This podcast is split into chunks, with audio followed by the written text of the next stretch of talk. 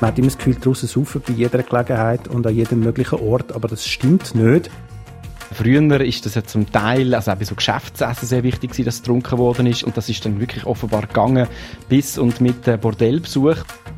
Daraus haben halt in der Sowjetunion sehr viel getrunken, weil dort ist es eh nicht so darauf angekommen, ob man nüchtern ist arbeiten oder gar nicht. Ich muss ehrlich sagen, viele chinesische Bekannte, auch Chinesinnen von mir, die würden mich jederzeit unter den Tisch trinken. Also man kann von Putin halten, was man will, aber der Wein ist wirklich ausgesprochen gut. SRF Global. Geschichten hinter den Schlagzeilen. Ein Podcast aus der weiten Welt der SRF-Korrespondentinnen und SRF-Korrespondenten. Hallo und herzlich willkommen zu unserer neuen Ausgabe vom SRF Global Podcast mit mir, Martin Aldravandi, einem SRF China-Korrespondent in Shanghai. Und mit mir, David Nauer, einem SRF Russland-Korrespondent in Moskau. Und heute haben wir ein lustiges Thema, ein fröhliches Thema. Man könnte sogar sagen, ein, haha, Achtung, Wortwitz, ein feucht-fröhliches Thema, gell Martin? Jawohl, heute geht es nämlich um Alkohol in unseren beiden Ländern, also um Alkoholkonsum, um Alkoholkultur, spezielle Getränke in Russland und in China. Und ich stelle mir jetzt gerade so ein bisschen vor, wie wir gemütlich in einer Beiz oder in einer Bar sitzen, David, und mit was würden wir jetzt bei dir in Moskau anstoßen? Ja, ich denke natürlich alle, wir würden mit Wodka anstoßen, weil Wodka ist natürlich das russische Nationalgetränk, das wissen alle, aber es ist auch ein ziemliches Klischee, dass die Russen draussen einen Haufen Wodka trinken. Das hat sich nämlich in den letzten Jahren massiv verändert, gerade in grossen Städten. Und äh, in Moskau, in einer Bar, würden wir wahrscheinlich, denke ich, irgendein Kraftbier trinken. Nein, ein Kraftbier. So eine Hipsterbar. Ja, oder irgendein so edler roter Tropfen vom Schwarzen Meer. Wie ist denn das in China? Ja, in Shanghai gibt es natürlich auch schöne Bars. Es gibt auch so Whisky-Bars, wirklich sehr gute, auch sehr edel, relativ teuer, muss man sagen. Aber ich habe da wirklich schon die besten äh, Getränke und so Cocktails in meinem Leben, muss ich wirklich sagen. Oder auch mal einen guten Whisky. Das ist ganz cool. Aber was wirklich lässig ist in China und auch in Shanghai und vor allem in Peking, man kann sich im Sommer einfach mit einem Liegestuhl oder mit so einem Plastikhocker irgendwie aufs Trottoir oder auf die Straße setzen im Quartier. Dann nimmt man irgendwie ein paar Bierdosen mit und äh, ja, trinkt mit den Kollegen, irgendwelche Leute kommen dann vorbei, erzählen ein etwas, gehen wieder weiter, äh, man kann äh, quatschen und äh, ja, ist eigentlich ganz angenehm. Das würde ich, glaube ich, mit dir machen. Machst du das häufig? Du sitzt einfach so ein bisschen voraus und trinkst Bier auf dem Trottoir? Und, und beschimpft die Passanten? Nein, ähm, ich habe das auch schon gemacht, ähm, also mit Kollegen, nicht alleine. Und dann gibt es häufig äh, ein ganz bekanntes Bier, das kennst du sicher, David, das heißt Tada, Qingdao, das kennst du, oder? oder nicht? Ja, das kenne ich. Also natürlich nicht so perfekt wie du äh, aussprechen, aber äh, ja, das kann man sogar in Russland kaufen. Natürlich, das gibt es auf der ganzen Welt und äh, das ist eine äh, weltweit bekannte Marke. Aber es gibt natürlich auch noch ganz viele andere Bier in China und auch andere Getränke. Aber spannend, was du sagst über das Trinken von Alkohol in China auf dem Trottoir. In Russland ist das total verboten. Also mindestens in den grossen Städten. Man darf nicht in der Öffentlichkeit Alkohol trinken. Das ist irgendwo in Amerika. Und äh, es gibt also Orte in Moskau, wo sich so gerade junge Leute treffen, die kein Geld haben, um in eine Weiz zu gehen und die trinken dort eben Bier und kommt wirklich regelmäßig die Polizei und packt die alle ein. Also man hat immer das Gefühl, draussen saufen bei jeder Gelegenheit und an jedem möglichen Ort, aber das stimmt nicht. Die Chinesen haben da offenbar so ein bisschen einen anderen Umgang mit dem Thema. Was mich aber würde interessieren, Chinesen und Alkohol, ich habe mal gehört, schon verschiedentlich, dass ähm, Asiaten, Asiatinnen Alkohol gar nicht so gut vertragen. Und trotzdem sagst du jetzt, sie trinken gerne Bier und Whisky und so. Wie ist das? Passt das zusammen irgendwie? Wie funktioniert das? Es kommt sehr darauf an, auf Person, das stimmt. Also es ist nicht das Vorurteil, sondern es gibt Leute, denen fehlt das Enzym, also nicht nur in China, sondern allgemein in Asien, aber das ist natürlich nicht bei allen so. Denen, wo das fehlt, um das irgendwie abbauen, das kann Mediziner sicher genauer erklären als ich, aber was man sieht, die werden sehr schnell rot, also die Haut wird rot und äh, sind dann sehr schnell betrunken. Aber es gibt natürlich auch viele, äh, wo das Problem nicht haben. Und ich muss ehrlich sagen, viele chinesische Bekannte, auch Chinesinnen von mir, die würden mich jederzeit unter den Tisch trinken. Also das ist überhaupt kein Problem. Es gibt genug Leute, die Alkohol äh, problemlos äh, vertragen. Und du hast eben vorher gesagt, die Chinesen trinken gerne Bier, also Tsingtao, und sie trinken gerne Whisky. Ist das dann einheimischer Whisky oder ist der importiert? Äh, ja, Moment, Moment. Also Whisky, das gibt's, oder? Ich meine, Shanghai ist eine sehr äh, internationale Stadt, ähm, aber es ist nicht so, dass Whisky ein typisches chinesisches Getränk oder so wäre. Äh, wenn wir jetzt die ganz typischen chinesischen Getränke, das Nationalgetränk zum Beispiel, das ist Maotai.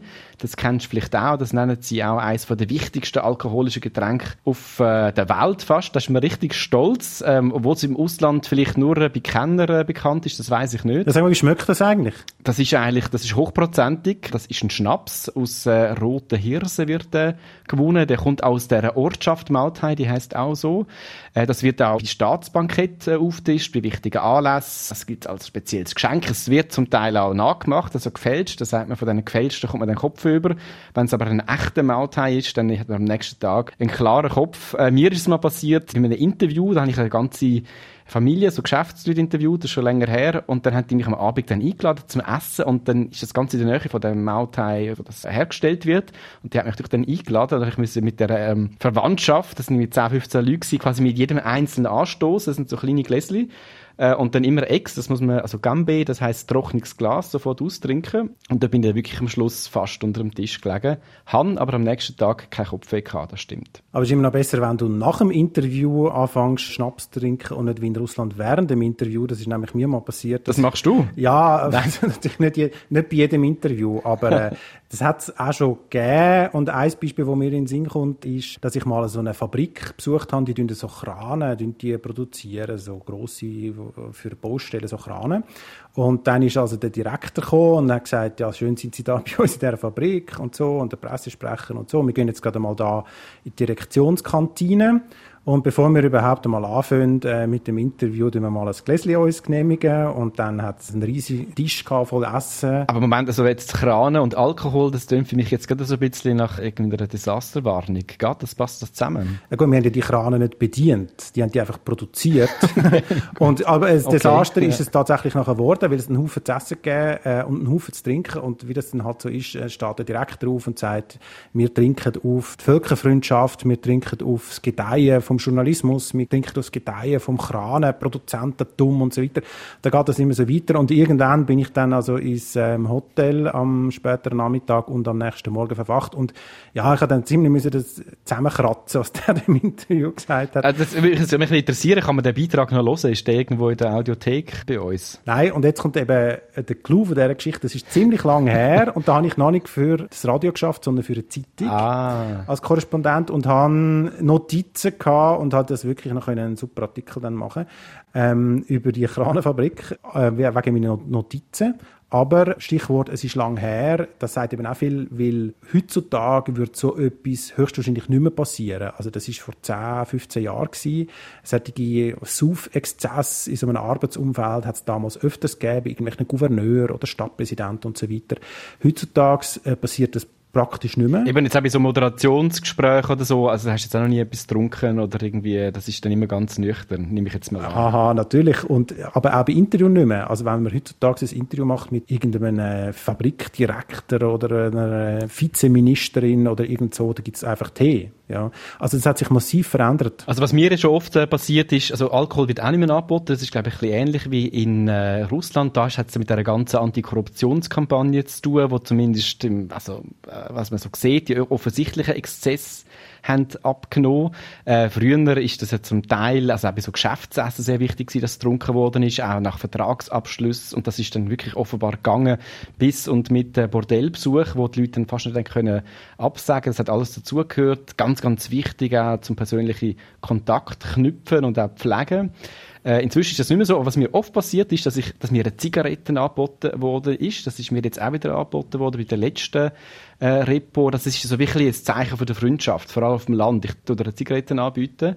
Ähm, und ich rauche überhaupt nicht. Ich weiß ja gar nicht, wie man das raucht. Aber manchmal muss ich dann einfach so ein bisschen tun, als ob, einfach um die Leute nicht äh, vor den Kopf zu stoßen und dass ich dann das Interview bekomme und dann schlussendlich alle zufrieden sind. Und dann tue ich dann so ein bisschen, versuche ich so ein bisschen zu puffen, dass es nicht auffällt. Also das ist ja crazy mit den Zigaretten. Aber äh, wegen dem Trinken, warum wird nicht mehr so viel getrunken? Was glaubst du? Also warum ist das nicht mehr so exzessiv? Was, was gibt es da für Gründe? Ja, eben, das ist die Antikorruptionskampagne, seit der Xi Jinping ja der Macht ist, ist ganz viel, äh, hat sich zumindest das, was man sieht, also im Hintergrund gibt es das sicher immer noch, aber das, was man sieht, auch die SG-Lage von Behörden und so, das ist, kommt, kommt nicht mehr gut an. Oh, okay, eben draussen trinken auch deutlich weniger. Das sehen wir übrigens auch in der Statistik. Also der Alkoholkonsum pro Kopf ist wirklich stark gesunken in den letzten zehn Jahren. Und ich glaube, das hat weniger mit Antikorruptionskampagnen zu tun, also schlicht mit so einerseits so einer Stabilisierung vom Land. Also die Russen hat in der Sowjetunion äh, sehr viel getrunken, weil dort ist es eh nicht so darauf angekommen, ob man nüchtern ist arbeiten oder gar nicht, weil den Job hat man sowieso gehabt unter den Kommunisten.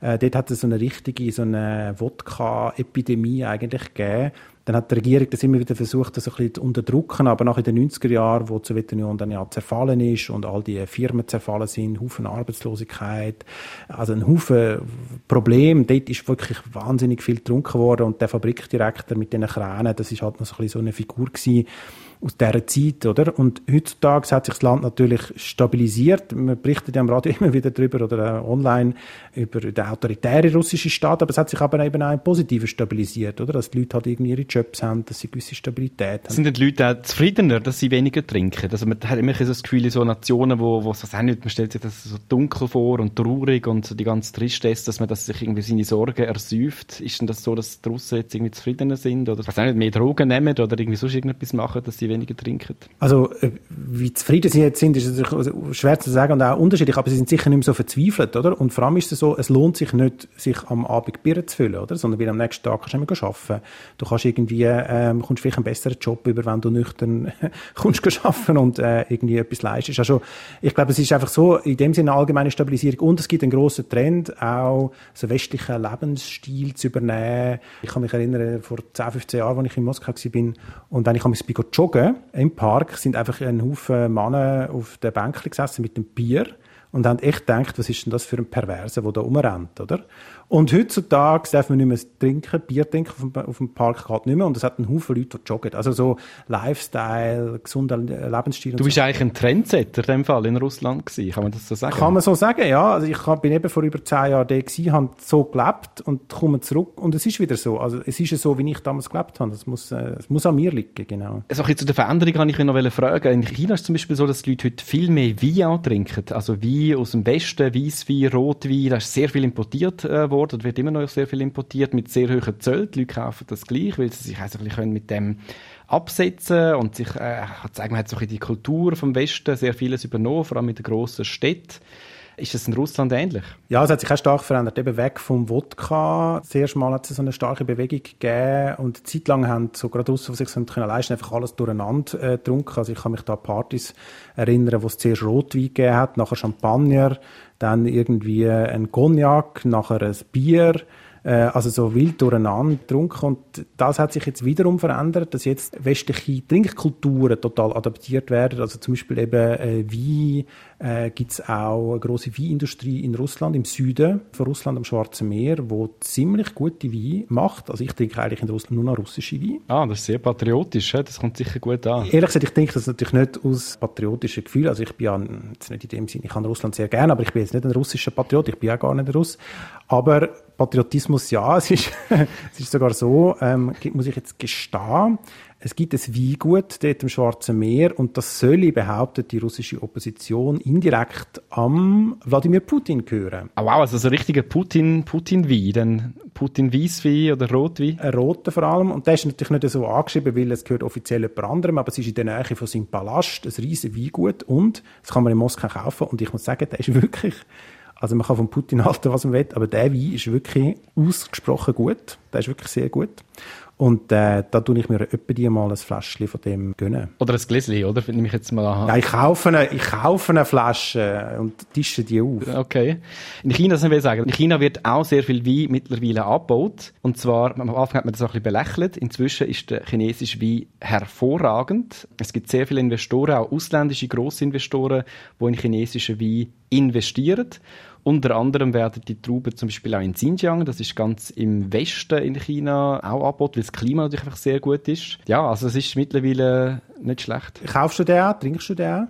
Ich trinke relativ wenig Wein, muss ich sagen. Und wenn, dann äh, importierten Wein, weil ich jemanden kenne, der ähm, französischen Wein importiert. Und da habe ich einen guten Preis drauf. Und dann tue ich den meistens so äh, beziehen. Aber äh, nein, also ich habe schon äh, chinesischen Wein probiert und der ist wirklich gut. Also gibt es nichts irgendwie äh, zu kritisieren. Das Einzige in Xinjiang, was ich nicht so toll finde, was natürlich nicht so gut ist, äh, das weiß man ja auch, das ist äh, also die Bevölkerung dort, vor allem die ethnischen Minderheiten, die Muslime werden unterdrückt. Das ist bekannt.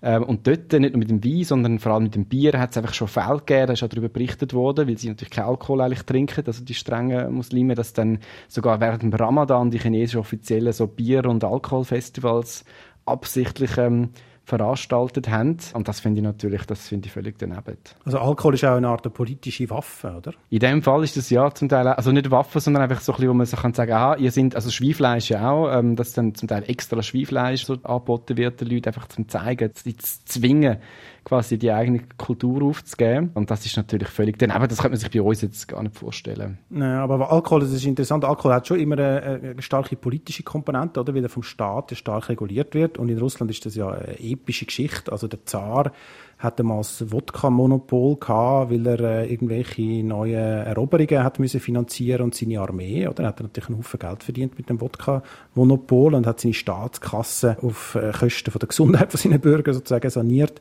Dann im Zweiten Weltkrieg übrigens ist Wodka auch als eine Art Mittel im Kampf eingesetzt worden, und zwar hat es berühmte Front 100 Gramm gegeben. 100 Gramm Wodka wird in Russland in Gramm gemessen, also ein Deziliter. Und quasi Frontsoldaten haben einen Deziliter bekommen Wodka, bevor sie auf Front sind, um quasi die Moral zu heben. Und dann hat es verschiedene so Kampagnen gegeben, auch gegen den Alkohol. Ganz berühmter Gorbatschow hat massiv durchgegriffen gegen Alkohol, Alkoholismus, hat äh, Alkohol zum Teil rationiert. Aber Moment, gibt es nicht in Gorbatschow äh, Wodka? Oder hat er, verwechselt da etwas? Ja, aber das ist, glaube ich, irgendwie, äh, ähm, hat, glaube ich, nicht wirklich etwas mit ihm persönlich zu tun, sondern das ist einfach, mein Gorbatschow ist einfach ein Familienname. Bin ich aber nicht sicher, aber ich glaube es nicht, weil er wirklich durchgegriffen hat gegen Alkoholismus, Wodka rationiert hat. Und es gibt sogar Leute, die sagen, die Sowjetunion sei nur auseinandergefallen, weil der Gorbatschow gegen äh, den Alkoholkonsum vorgegangen sei und darum so unpopulär geworden sei. Aber also, das stimmt natürlich nicht. Aber das ist eins von der, für, für viele Russen eines der prägenden Momente von dieser Epoche. Und dann eben die bierseligen, wodkaseligen 90er Jahre und dann der Putin, wo irgendwie schon gegen Alkohol so eine vorsichtige Präventionspolitik macht und natürlich selber so gut wie nichts trinkt, oder? Ah, er trinkt nichts? Also er trinkt, glaube ich, ganz, ganz selten, nippt er an einem Gläschen, aber er hat so ein, ein Image. Aber das ist ja eher auch sportlich, oder? Der reitet, macht Judo, ähm, er leitet irgendwelche Bären und... Er tut schwimmen, genau. Also es hat sogar mal so ein Lied gegeben, also es ist aber schon äh, lang her, wo er äh, Präsident geworden ist, äh, von zwei jungen Sängerinnen, die gesungen haben, wir wollen zu einen wie der Putin, weil er trinkt nicht. Also das ist, da hat er natürlich so als Obermacker auch mit so einem, äh, es ist eine Art Influencer, ein Healthy Lifestyle Influencer der Russen. Oder? Und trotzdem gibt es Putin wie und ich will dich immer mal besuchen, David, wenn das ganze Corona-Zeugs vorbei ist, möchte ich mal nach Moskau kommen und da erwarte ich dann, dass du mich mit einem Gläschen oder mit einem Fläschchen, wie du sagst, Putin wie begrüßt. Das werde ich auf jeden Fall machen, sehr gern und äh, freue mich auch, wenn du der chinesische Hirse, was ist das, Hirse oder äh, was ist das für ein Schnaps? Rote äh, Hirse, genau. Genau, wenn du, wenn du so einen chinesischen Hirsenschnaps äh, mitbringst, freue ich mich auch. Jetzt, bevor wir uns verabschieden, eine Abfrage, geht es eigentlich weiter mit unserem Podcast? Was kommt als nächstes dran? Es geht sicher weiter mit einer Neubesetzung, äh, sozusagen eine Chori-Rotation an unserer Bar. Viel mehr werden wir jetzt aber noch nicht verraten. Ja genau, es bleibt auf jeden Fall spannend und interessant. Äh, hört uns wieder zu in drei Wochen. Wenn ihr jetzt ein Feedback habt oder Fragen Fragen an uns SRF-Choris, dann meldet euch per E-Mail auf studio.srf3.ch oder es gibt auch ein Formular online auf srf3.ch. Schön, dass ihr dabei gewesen wieder. Bis zum nächsten Mal. Tschüss zusammen. SRF Global. Geschichten hinter den Schlagzeilen. Ein Podcast aus der weiten Welt der SRF-Korrespondentinnen und SRF-Korrespondenten.